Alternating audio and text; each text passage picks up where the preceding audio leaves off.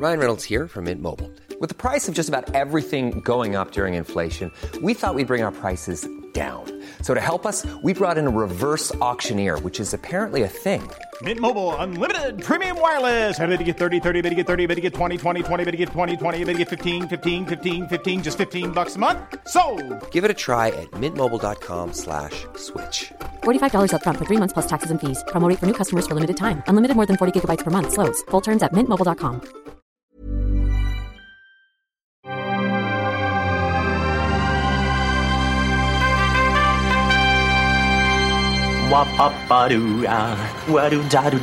Steven, arrête s'il te plaît, j'ai jamais pu encadrer Michel Legrand. Salut Ciné, votre rendez-vous avec le cinéma, là tout de suite présenté sous sa forme extra ball, courte mais intense et joyeuse, récréation qui nous permet parfois d'aborder une sortie du moment. C'est le cas des oiseaux de passage actuellement au cinéma dont on va parler avec ma camarade Perrine Kenson. Salut Perrine. Salut Thomas. C'est nos ciné extra ball spécial, les oiseaux de passage, et c'est parti. Tu fais un amalgame entre la coquetterie et la classe. Tu es fou. Enfin, si ça te plaît. Les oiseaux de passage, donc c'est signé, comme à mon habitude, je vais écorcher très très fortement le nom des gens, mais c'est pas grave. C'est signé donc, je disais, Ciro Guerra et Christina Gallegoa. Gallegoa Ouais. Oui, non, mais je, n'ai aucun accent à part l'accent du Nord Finistère. Euh, ça se passe en Colombie au tout début des années 70. C'est au tout début surtout de ce qu'on connaît désormais sous le nom des cartels de la drogue. C'est bien ça, Perrine C'est bien ça, c'est bien ça. Euh, d'ailleurs, c'est le, donc le quatrième film hein, de Ciro Aguera. Euh, à noter d'ailleurs, on l'a appris euh, très très récemment, qu'il sera le, le président du jury du syndic, enfin, du, de la semaine de la critique à Cannes cette année. Donc, comme quoi. et c'est un, c'est un, un grand cinéaste colombien. donc, déjà au bout de quatre films, il a quand même réussi à, à mettre une patte vraiment très très forte. Je dis lui parce qu'en l'occurrence, sa co-réalisatrice, elle était créditée de productrice hein, sur, ce- Oui. sur certains de ses films précédents. Donc, euh, c'est un duo plutôt plus ou moins euh, récent en termes de réalisation. Mais euh, en effet, donc il avait fait Trains du Serpent il y a, il y a quelques années qui avait plutôt marqué aussi.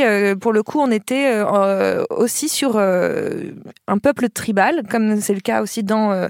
je vais y arriver dans euh, Les oiseaux de passage. Donc Donc on c'est est un, c'est un conflit entre, on va dire, deux, deux gangs, enfin deux camps euh, au sein, au sein d'une ethnie euh, amérindienne. euh, C'est ça, on est vraiment au niveau des. On est, on est en 68 en fait quand ça Mm. démarre. On est vraiment avant les cartels. Les cartels, ça démarre vraiment vers, dans les années 70, vers les fins des années 70. Là, on n'est pas vraiment encore dedans.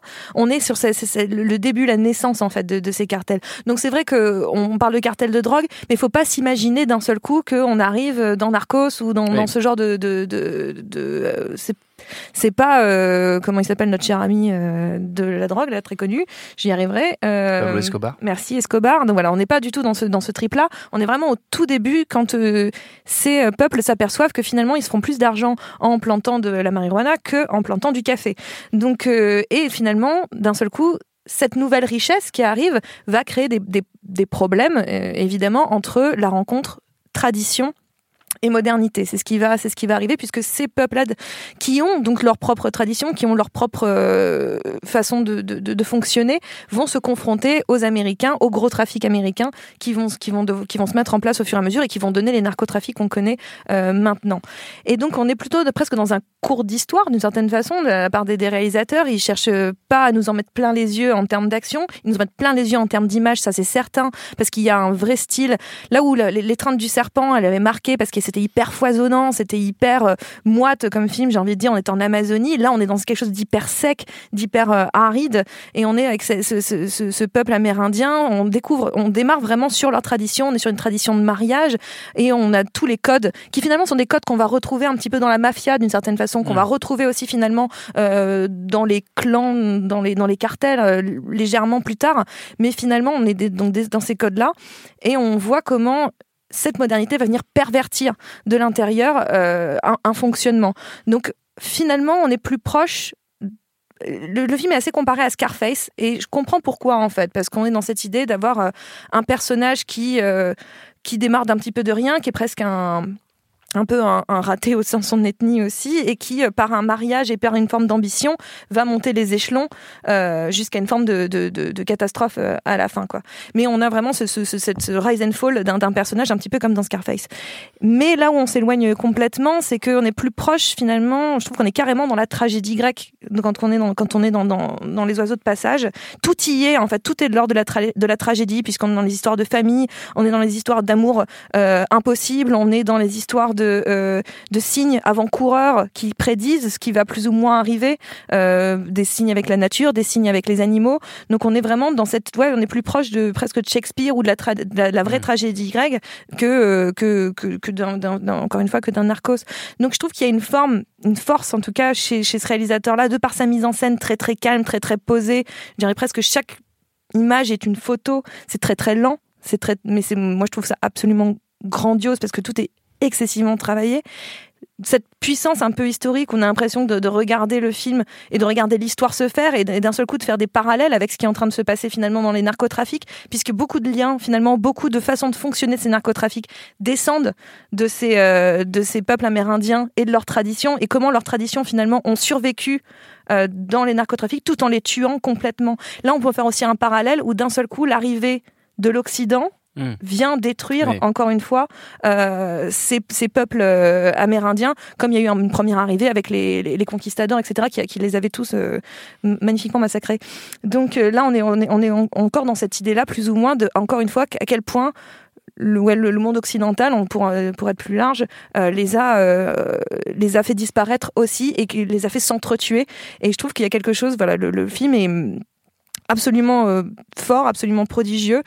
Moi, je le trouve absolument bouleversant. J'ai dit beaucoup de fois absolument, mais c'est parce que vraiment, je trouve que ça, je trouve vraiment un très fort. Et en fait, c'est un film que j'ai vu il y a un petit moment. Et, euh, et en fait, il, il, il reste en tête parce que c'est encore une fois cette, cette capacité de mise en scène euh, des réalisateurs qui euh, laisse des images très très fortes cette maison cette maison au milieu du désert qui se fait attaquer euh, cette, euh, cette cette société matriarcale qui va être euh, qui va continuer encore une fois à, à, à- exister.